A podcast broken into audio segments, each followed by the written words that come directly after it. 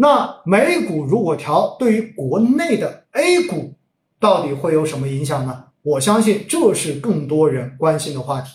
这里呢，如果要讲，我们就必须要讲为什么在过去的这一段时间，美股跌，但是 A 股却可以保持一个相对独立的向上的行情。原因非常的简单，其实这也是过去几期星空夜话中间跟大家直播中间反复强调的，我们国内的疫情有了边际的明显好转，所以三四月份当时市场跌成那个样子，本身就是已经包含了最悲观的市场预期，也就意味着其实那个时候把所有悲观预期全部放大，已经 press in 了，市场因为前期跌得多。本身它就已经跌出价值来了，这是很重要的第一点。第二点，因为疫情有了明显的好转，所以之前影响经济的那一些堵点，包括物流的这种阻塞等等等等，全部都有了非常明显的好转，这就改善了市场对于将来经济恢复以及企业盈利改善的这个预期情绪。所以这是第二点，而第三点。也是伴随着疫情的这个好转，从四月份开始，我们所看到的密集的稳增长政策不断的出台，而这些政策基本上都是作用在了非常关键的几个点上面对不对？我们看得到的，第一，降息，然后来降低实体经济的成本；第二，减税降费、免增值税等等，以及留抵税款的这一个尽快的退到位。那么这一块也是尽可能的帮助企业来活下来，而接下来对于消费、对于汽车、对于新能源，陆续都出台了极具针对性的短期的刺激政策，而且呢，也对于整个资本市场的这个投融资也做出了相应的安排，对于市场上面一直所关心的平台经济、资本的未来的发展。也做出了明显温和的这种表态，鼓励他们更加健康的发展，希望他们能够发挥更好的作用。那么这些密集的消息出来之后，都进一步的改善了市场的预期，让大家对于经济接下来的这种发力，对于经济数据的这种复苏，都充满了更大的期待。这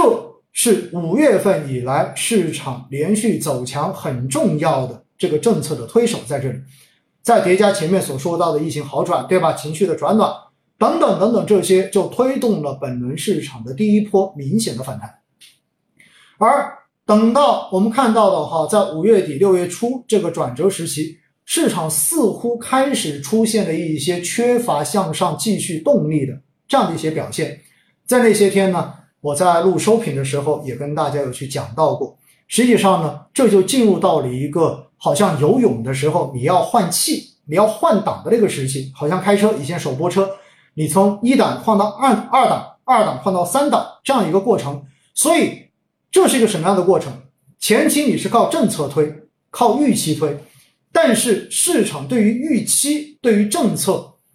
都是非常快的速度把它完全的反映出来，所以市场涨得非常的快在那一波，但是涨完之后。其实还要看的是什么？还要看的是到底这一些政策，到底这一些大家所期待的向好的转变，是否真正的会发生？那发生靠什么来验证？靠的是什么？靠的就是数据。因此，在那段时间，我经常会说哈，其实市场就在等数据。五月份、五月底的时候，市场刚好进入到一个青黄不接政策的真空期，但是呢，数据又没有出来。所以那段时间市场稍微有一点震荡，有点摇摆。接下来我们就看到什么？几个数据，在前几期的直播中跟大家反复讲过的。首先，我们看到的是 PMI 数据，采购经理人数据，对不对？明显的边际上面出现了好转，所以这给市场又提供了一点信心。接下来后面我们所看到的这个社融数据，我们在前两期也反复跟大家去详细的讲过，社融数据的总量。超预期的出现了增长，那么社融的增长，在之前跟大家讲过，这是金融支持到实体的钱，它往往代表着信用底的这个出现，对不对？虽然中间的短期的这些票据跟短期的贷款占比仍然过高，从结构上面来看，也许仍然不算非常的健康，但是至少你总体的量已经上来了。那么这也是一个非常有效的数据，继续在验证着前面的宽信用以及降息的动作果然是有效的，因此市场再次得到了提振。那么接下来的话呢，在后面我们所看到的是什么？就是各种经济数据。在过去的这段时间哈，我们看到了几个数据。首先的话呢，我们看六月十五号的时候，国家统计局公布了五月份的工业增加值跟社零数据。工业增加值代表的是制造业，对吧？然后社社零数据代表的是什么？代表的是消费，代表的是零售。那我们可以看到呢，五月份全国规模以上工业的增加值。同比增长百分之零点七，而对比一下四月份，这个值是下降了百分之二点九的，环比是增长了百分之五点六。这说明什么？说明边际出现了明显的好转。所以，这对于市场、对于企业盈利的边际改善，肯定又是正面的消息。然后，另外呢，我们看到整个五月份的全国服务业生产指数同比下降百分之五点一。但是降幅比上个月收窄了一个百分点，这也说明什么？说明边际在改善。服务业商务活动的指数为百分之四十一七点一，然后比上月上升了七点一个百分点，对吧？这都是在之前讲 PMI 的时候跟大家去强调过的。另外呢，社会消费品的零售总额数据，那么同比虽然下降了百分之六点七，但是降幅。比上个月收窄了四点四个百分点，环比是增长增长了百分之零点零五的，说明什么？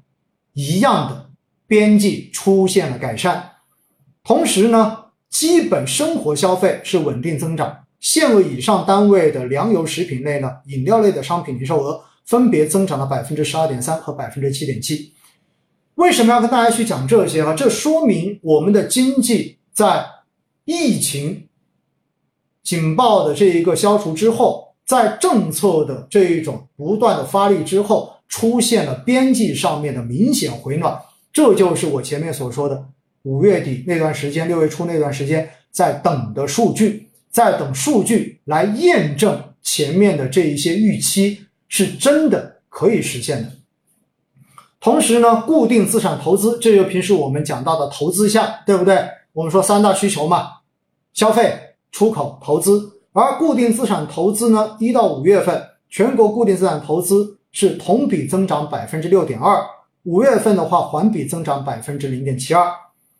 同在这个中间，高技术产业的投资增长了百分之二十点五，其中高技术制造业和高技术服务业投资分别增长了百分之二十四点九和百分之十点八。大家看到没有？投资在发力呀，而且呢。社会领域的投资增长百分之十二点九，其中卫生跟教育投资分别增长了百分之二十七点八和百分之九。因此，除了消费之外，我们看到投资也在发力。那除了消费投资拉动经济的三驾马车，还有最后一架，这一架就是我们的出口。那出口数据怎么样呢？五月份货物进出口的这个总额同比增长百分之九点六。那么增速比上个月加快了九点五个百分点，这是超预期的啊，复苏的非常的快。那么其中呢，出口是增长了百分之十五点三，加快了百分之加加快了十三点四个百分点，然后进口是增长了百分之二点八，而上个月呢是为下降百分之二点零。所以不管是消费还是投资还是出口。五月份的经济数据都给出了非常让人满意、非常让人欣喜的这样的一个答卷，哪怕有些数据如果从绝对值来看，可能还并不算特别让人放心、特别出色，但是市场看的是什么？看的是边际的变化，说白了就是看它往哪个方向去进行转变。那无疑，刚才所说的这些数据全部都在向好的方向进行边际的这种变化，所以这一些是支撑 A 股走强、支撑 A 股在过去的这一两周美联储加息的情况之下，仍然能够维持强势的根本原因，那就是经济数据告诉了大家市场有效，政策有效，未来大家对于这些上市公司盈利改善预期就会变得更加的坚定一些，而这种预期最终就会反映在股价的表现上面。因此，在过去的这段时间，我们所看到的就是整个很多行业，对吧？连续的上涨，像新能源车，从四月二十七号开始到现在，整个的一个涨幅已经超过百分之四十，接近百分之五十了。今天，电力设备及新能源的涨幅又超过了百分之二，对吗？所以呢，我要告诉大家，真的在这个过程中间，哈，实际上涨是有涨的原因的，而美股的跌是有跌的原因的。那重要的是，接下来我们要说的是，如果美联储持续加息，美债利率持续上行，美国股市持续调整，A 股有没有可能一直保持着强势？大家觉得 A 股能够一直不受影响吗？说实话哈，短期之内，或者说在接下来的这个三季度。我觉得 A 股的表现应该说还是能够有一定的支撑，但是如果外围市场持续的下调，美联储加息的动作持续的激进，美债利率持续上行，最终对于全球的风险类资产的这个估值都会形成负面的影响。这一点 A 股估计是没有办法完全置之事外、独立独善其身的，所以。我们要提醒大家的就是，从短期来看，因为经济数据的改善，因为政策的不断的发力，那么我们的 A 股仍然可以继续维持一段时间，应该是这么说哈，仍然有可能维持一段时间的强势和平稳。但是，真正的等到了三季度末四季度的时候，如果外围市场持续的出现回调，持续的出现大的震荡，其实 A 股也很难。真正的一直的这样子独立的强势下去，这一点还是要提醒大家注意风险。所以呢，这就是为什么在过去这段时间，大家会发现，在公众号的文章中间，我已经开始提醒大家，如果你在过去这两个月有赚到百分之几十收益的话，真的要慢慢的开始考虑见好就收了。而且有些行业短期的涨幅，如果已经超过了百分之四十、百分之三十以上，仅仅在一个多月的时间中间实现这么高的收益，大家算一下，可能年化收益去到多高了？当然，从股债利差这个指标上面来说的话呢，现在 A 股仍然是处在一个权益类资产相比债券类资产极具配置价值的这样的一个阶段，所以从长期来讲。也许你现在可以不做止盈，但是如果你真的在很短的时间之内就已经积累了百分之几十的收益，那我觉得短期之内见好就收，不失为一个比较理智的决定，好不好？因此呢，我觉得要提醒大家哈，要提醒大家，就千万不要因为过去这一个多月某些板块涨得特别的好，所以你就觉得，哎，我已经错过了前面这段涨幅，那我现在赶紧追进去一下，再来搏搏。搏一搏，对不对？然后叫什么？呃，搏一搏。哎，那那个那个那个说法叫什么？摩托变奥，摩托变奥迪是吗？哦，奥拓变奥迪啊，搏一搏，奥拓变奥迪。但是我觉得这个风险你自己要有足够的一个掂量。那我也看到很多人说，哈，那还是赔的，赔的就继续定投嘛。我们都说了，从股债的这个利差来讲，万德全 A 截止到上周五，因为我是周末写的那个文章算的数据。截止到上周五的这一个 ERP，也就是股债利差值，它的分位仍然处在百分之七十五左右的位置，也就是仍然是高于平均线百分之五十以上的。所以呢，我觉得现在其实你去进行出基于长期的这个配置来配置中国的权益类资产、股票类资产，我觉得没有任何的问题。只不过你千万不要。去追短期，你说我这一波能不能把这个尾巴吃到？哈，好，我看到有人在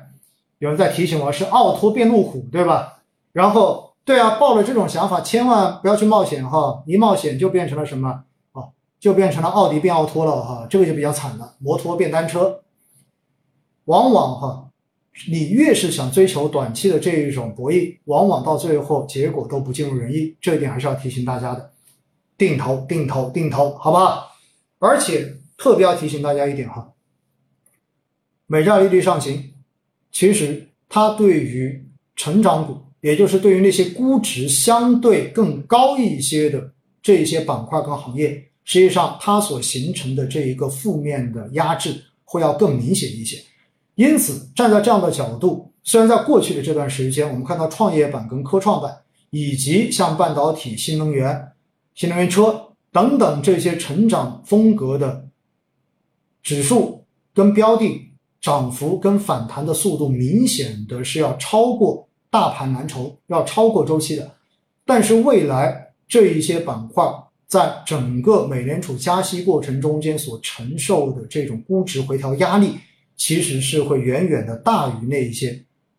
在过去这段时间表现不那么好的周期跟这些大盘蓝筹的。